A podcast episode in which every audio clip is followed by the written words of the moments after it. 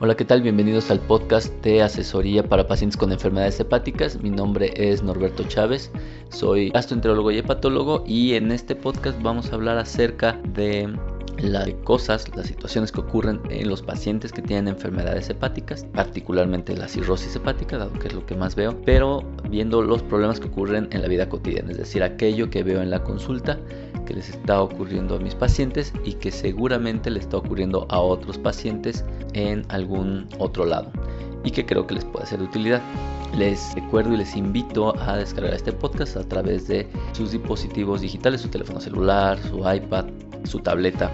Para esto lo único que necesitan es, si tienen un dispositivo de la marca Apple, buscar el icono de podcast, buscar asesoría en cirrosis o asesoría en enfermedades hepáticas y suscribirse y ya automáticamente lo van a recibir cada vez que nosotros pongamos un nuevo episodio. O si tienen un dispositivo de otras marcas, tienen un dispositivo Android, lo único que tienen que hacer o la forma más sencilla es descargar una aplicación que se llama Stitcher, se las deletreo S T I T C H E R y descargando esta aplicación buscan igual asesoría en enfermedades hepáticas o asesoría en cirrosis, se suscriben y ya automáticamente ustedes van a recibir este podcast. Así que sin más les doy la bienvenida al podcast de asesoría en enfermedades hepáticas. Bien, en esta semana y creo que como consecuencia de la ya clásica, conocida y muy afamada la maratón Guadalupe Reyes, muchas personas han presentado tres cosas. La primera es abuso en el consumo de bebidas alcohólicas. La segunda es abuso en el consumo de alimentos lo cual acarrea como consecuencia pues aumento de peso u obesidad en quienes ya tenían sobrepeso. Y la tercera consecuencia de este fin de año y principios del año pues es que tenemos como propósito cuidar nuestra salud. Entonces muchas personas se realizan estudios de laboratorio por decisión propia, por motu propio y pues se observan alteraciones en las pruebas de función hepática. Esto ha sido motivo de consulta en las últimas semanas en pacientes de todas las edades. O sea, esto no es exclusivo ni de personas mayores ni de personas jóvenes que abusan más o que abusan menos. O sea, la verdad es que esto incluye a hombres y mujeres de todas las edades. Y lo que preguntan o con lo que llegan los pacientes, incluso por, WhatsApp o por correo electrónico o antes de la cita, es qué hay que hacer, que si hay que hacerle caso o no hay que hacerle caso.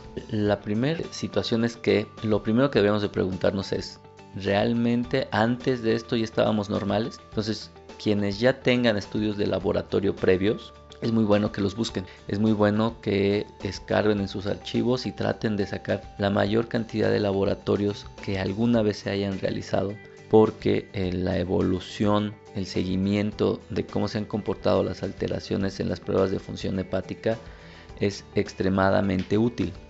Eso por un lado. Segundo, si ustedes observan que ya tenían alteraciones desde antes de estas fechas, es importantísimo que acudan con el gastroenterólogo y si es posible con el hepatólogo a la menor provocación. No lo dejen pasar porque significa que seguramente ya llevan mucho tiempo y lo habían dejado pasar y hasta que no llegó el propósito de año nuevo pues ya otra vez nos dimos cuenta de que algo ocurrió y es importante porque las alteraciones crónicas de las pruebas de función hepática, como su nombre indica, sugieren una enfermedad crónica y que obviamente puede ocasionar daño a nivel hepático. Y la otra situación es que supongamos que no tienen laboratorios previos, pero en los actuales tienen alteraciones de las pruebas de función hepática, sí es necesario acudir, pero pues digamos que muchas veces hasta el, algoritmo es repetirles las pruebas para ver si persisten alteradas. En ambos casos, las recomendaciones que sí tienen que acudir. La diferencia entre el primer caso, es decir, aquel paciente que ya tenía alteraciones previamente de las pruebas de función hepática y el otro es que hay que acudir más rápido y ya no podemos darnos el lujo de ver cuándo puedo ni nada. O sea, la verdad es que habría que ir a la brevedad. La segunda pregunta que hacen los pacientes es si tienen que llevar algo para la evaluación médica. No es recomendable que el paciente se automedique, se autohaga, se auto todo, pero vaya, también hay que ser un, poco pragmáticos, hay que ser honestos y también a veces el hecho de ir solo una consulta, pedir unos laboratorios y luego volver y así sucesivamente hace mucho más largo el proceso. Mi recomendación plana y llana, sin que esto implique que ustedes se vayan a autodiagnosticar y que esto impida ir con el médico, esto más bien es como el paso necesario de que ustedes ya definieron ir al médico, entonces ya decidieron ir al médico, ya tienen su cita lista, no es descabellado en personas que tienen alteraciones en las pruebas de función hepática, al menos pedir un ultrasonido del hígado. El ultrasonido del hígado o ultrasonido abdominal pues nos ayuda a ver el tamaño del vaso, que es un órgano que puede crecer en enfermedades crónicas y avanzadas del hígado. Nos muestra las características del contorno del hígado, si hay alguna alteración dentro del tejido hepático. Y esto puede ser de gran utilidad porque bueno, ya vamos un poquito avanzados para cuando el gastroenterólogo o el hepatólogo nos observe.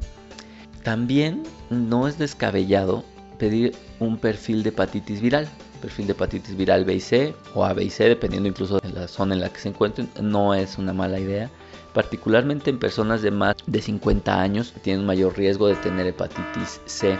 Es decir, ¿a qué va con esto? Que prácticamente todas las evaluaciones de pruebas de función hepática requieren un perfil viral y requieren un ultrasonido del hígado para ver en qué condiciones se encuentra el paciente.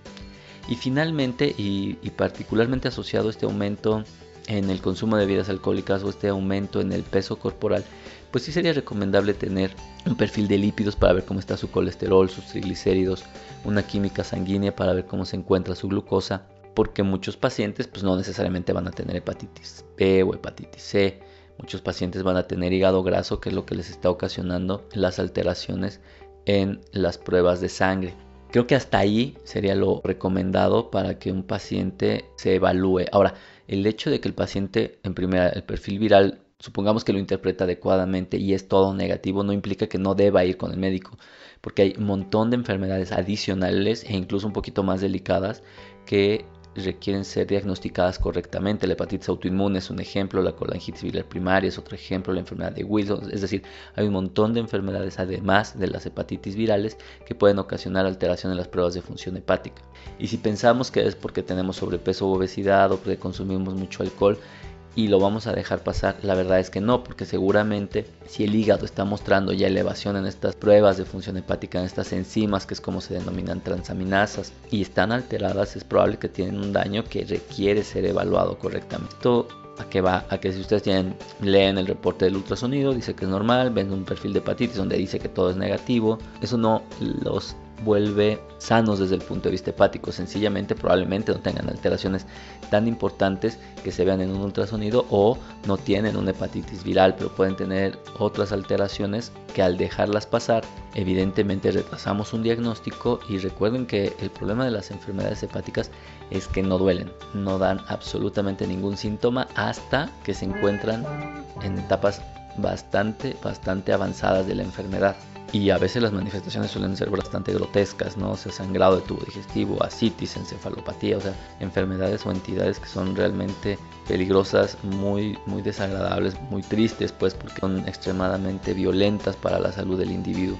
Entonces no lo dejen pasar. La verdad es que creo que actualmente con la disponibilidad, al menos en México, que tenemos de poder realizar diagnósticos tempranos, de poder realizar estudios de laboratorio y de gabinete relativamente a casi cualquier costo, digo, hay a todos los costos y bolsillos, no hay una justificación, uno, para no evaluarse y dos, pero para no evaluarse por un médico experto. Cuando ustedes tengan pruebas de función hepática alteradas, es muy muy importante que vayan con alguien que esté capacitado en su interpretación. Probablemente ya el médico de primer contacto no sea la mejor opción porque es probable que lo deje pasar y, a todo le echan la culpa con el hígado graso y los pueden dejar pasar mucho tiempo con alguna enfermedad importante. Si ustedes quieren saber más acerca de las pruebas de función hepática, los invito a buscar en mi canal de YouTube que aparece con mi nombre, Norberto Chávez. Ahí hay un canal donde solo habla de enfermedades hepáticas. Ahí hay un video específico de las pruebas de función hepática que creo que les puede ser de utilidad. Muy bien, pues con esto me despido por esta semana. Espero que les haya sido de utilidad. Si es así, no duden en recomendarlo, no duden en mandarlo a las personas que ustedes conozcan, a sus amigos que ustedes consideren les pueda ser de utilidad este podcast. Y bueno, si tienen alguna duda, ahí tenemos todos nuestros canales, nuestros medios de comunicación. No olviden mandarlos a esmigastro.com donde los leeremos con gusto y pues nos escuchamos la próxima semana. Hasta luego.